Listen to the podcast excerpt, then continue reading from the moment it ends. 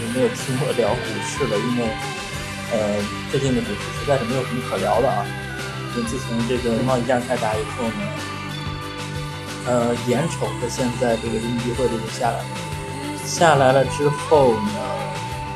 我们就看到整体这个人民币汇率也好，然后整个国内的这个去杠杆的这个进程也好，突然就加速了，然后包括这个。国开行的最近呃声明要有这个棚改的货币资金的压制啊，然后呃包括这个整个的这个所有 A 股的这种周期性的这个房地产相关的这一些个板块继续下挫，然后这个引发到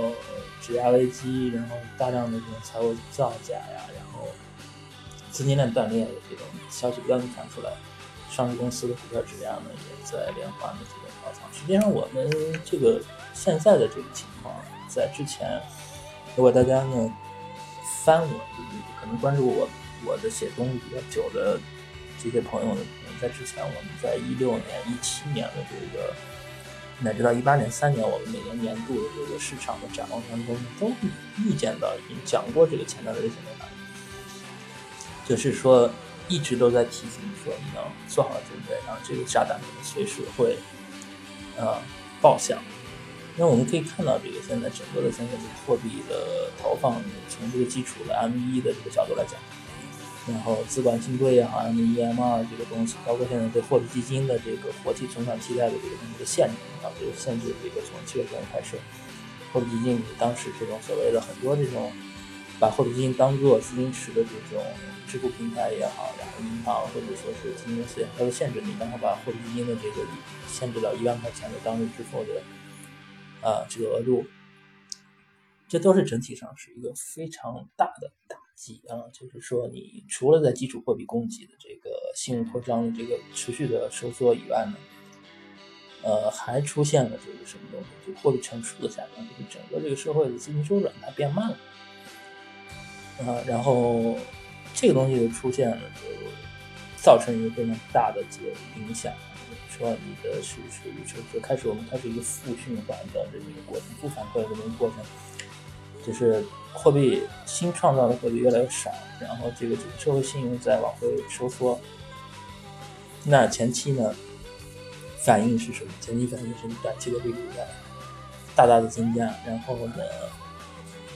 迅速的提高啊，就是所谓的过去常见的那种当年钱荒的那种。但是我们可以看到。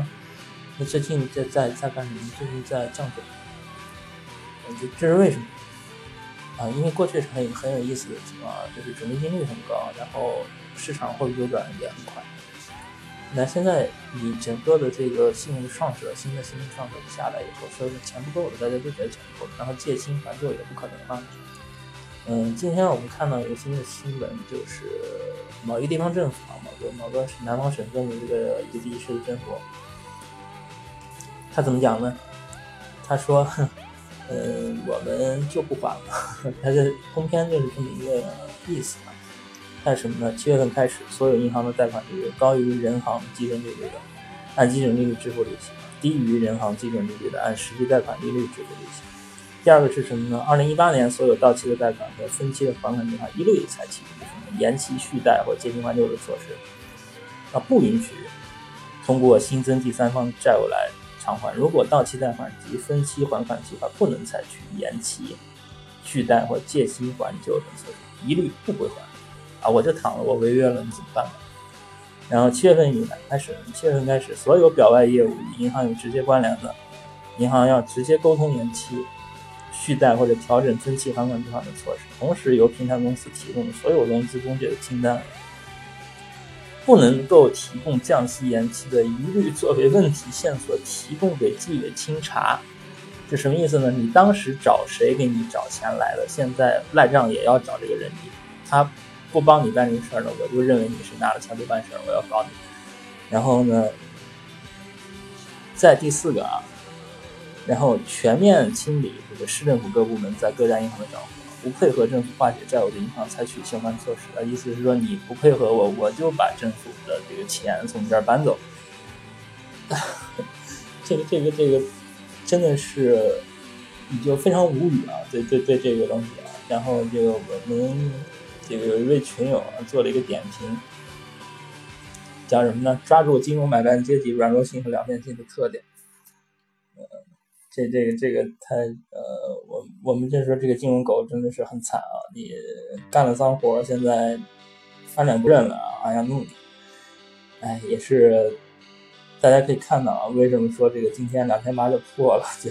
这个这个实在是就是说你摊上这样的对手盘，你就一点办法都没有，对不对？呃，然后包括这个之前好像说你好我好，然后中间就什么，然后反反过来就要什么对等报复，大家真是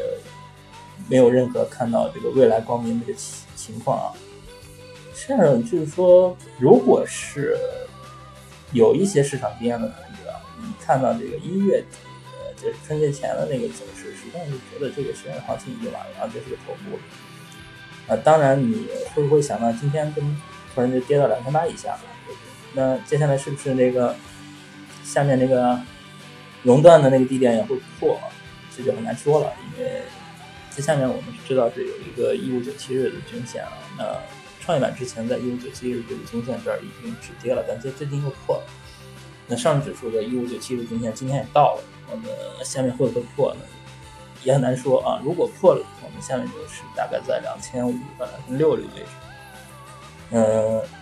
两千五到两千六这个位置呢，也就是相当于这个整体上，呃，整体上大家的净资产接近净资产水平。实际上，现在有些已经已经很很 P/B 已经很低了，有些银行。当然说，现在你看这个地方政府这个态度，这些银行这个马上呃估值又下去了。然后说这个净资产能不能剩下这个六折？像比如华夏银行，它已经到六折，P/B 民生、华夏这都已经是零点六 P/B 了，是不是？然后包括一些地产公司，你的情况，因为我们最近看到什么碧桂园这种很多的负面啊，有些是什么售楼处倒塌呀，然后维权。呃，包括之前对它这个高周转模式的一些购买，然后这都是一个什么东西呢？都都是一个这种整体这个说金融收缩的一个态势。嗯，你说人民币汇率跌的也很快，去年年底的时候大概在六点三啊，那现在已经今天已经接近六点六了。呃，然后而且最近在加速，这个是属于。是有一种那种那种，或者一六年八幺幺之后的那种感觉啊，嗯，一直跌到这个是七附近，这次我不知道会不会到，呃，也很有可能，嗯，